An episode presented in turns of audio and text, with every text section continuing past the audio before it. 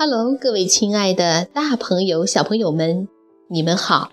我是皮克布克绘本王国济南馆的馆主多多妈妈。每天一个好听的绘本故事，送给爱听故事的你。今天我给大家推荐的故事，出自于世界各地最美的民间故事绘本，名字叫做《坐飞毯的》。苏丹国王，小朋友们，你们准备好了吗？下面就跟着多多妈妈一起走进皮克布克绘本王国吧。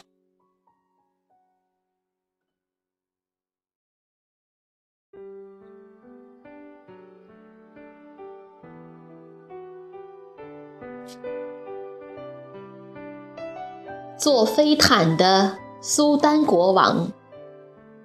这个故事来自亚洲，法国埃格尼斯·贝尔东·马丁文，法国里吉斯·勒诺克图，未来出版社出版。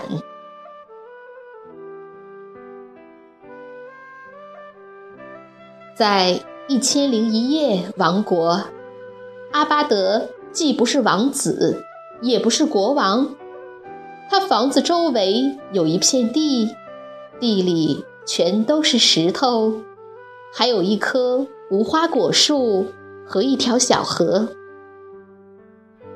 从小河里流出的水非常少，水流的声音比几滴雨掉下来的声音还小。然而，阿巴德仍然感到如王子一般幸福，觉得自己。像国王一样，阿巴德有一个很强烈的愿望，他非常希望跟别人分享这片土地、无花果树和水源给他带来的快乐。于是有一天，他想：如果我有一条飞毯，像伟大的苏丹国王那样的飞毯，我就可以到处去旅行。给人们送去无花果，然后唱歌给人们听，让他们都快乐。阿巴德想了一会儿，既然没有飞毯，为什么我自己不做一条呢？可是用什么来做呢？阿巴德看了看周围，太阳照在房子四周的土地上。阿巴德忽然看到石头间有很多闪闪发光的金线，他开心地大叫起来：“太好了！我从来没注意到这里还有金线。”于是阿巴德赶紧跑过去，小心翼翼地收集金线，一边捡一边还说：“太感谢了！”我亲爱的土地给我提供了这些金线来做我的飞毯。然后阿巴德听到小河边传来了美妙的声音，他跑过去跪在小河旁。这时太阳的光线正好照射过来，阿巴德看到水里漂浮着许多银线，他惊呼。太棒了！我从来没注意到这些闪闪发光的银线。于是阿巴德小心翼翼地把银线从水里捞起来，心想：太感谢了！我亲爱的小河给我提供了这些银线来做我的飞毯。阿巴德跑到无花果树下。放下他的金线和银线。这时，一股热浪吹来，无花果树的叶子都卷了起来。阿巴德发现树枝上有不少颜色鲜艳的丝线。阿巴德赶紧爬到树上，将那些丝线小心翼翼地收集起来，心想：太感谢了。亲爱的无花果树，给我提供了这么好的丝线，用来做我的飞毯。阿巴德手握着所有的线，开心地坐在家里。他拿起金线、银线和丝线，耐心地编织起飞毯来。可是这时，突然一阵风沙刮来，吹到了阿波德德的家里。等天空重新恢复平静的时候，阿巴德。还是坐在那里，只是两手空空，那些线全都不翼而飞了。阿巴德第一次感到这么难过，他很快又站起身来，决定再去收集一些线回来。他马上跑到外面，可是他在石头之间。再也找不到一根金线了。一只小蚂蚁对他说：“别担心，阿巴德，大风把你的金线吹走了，但是它却给你带来了其他的东西。”阿巴德马上又跑到小河旁，可是他在水里也找不到一根银线。一只蚊子对他说：“别担心，阿巴德，大风把你的银线吹走了，但是它却给你带来了其他的东西。”阿巴德抬起头往无花果树顶看去，可是找来找去也找不到一根丝线。一只小鸟对他说：“别担心，阿巴德。”大风把你的丝线吹走了，但是它却给你带来了其他的东西。阿巴德这下放心了，他回到自己的石屋里睡觉去了，嘴角还挂着一丝微笑。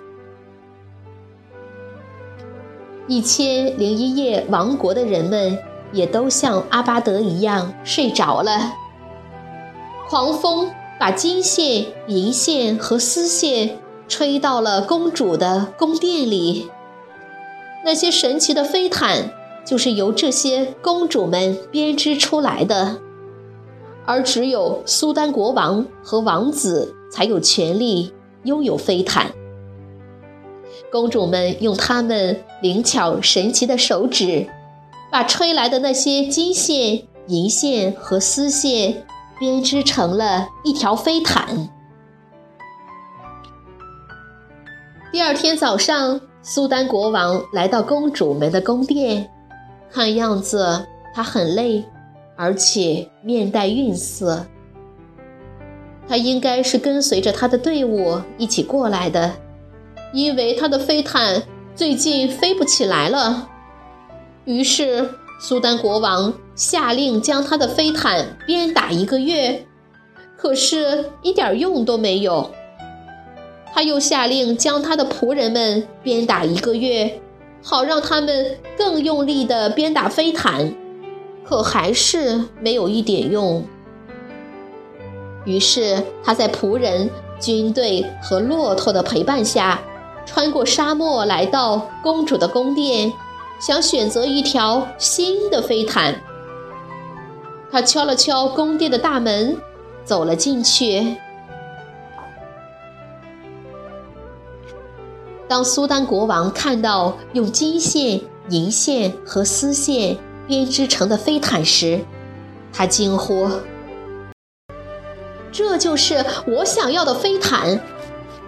于是他马上坐飞毯飞上了天。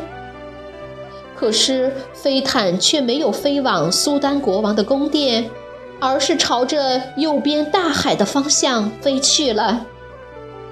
当飞到大海上方的时候，飞毯突然急速地上下颠簸起来，就像苏丹国王惩罚他的仆人和飞毯那样猛烈。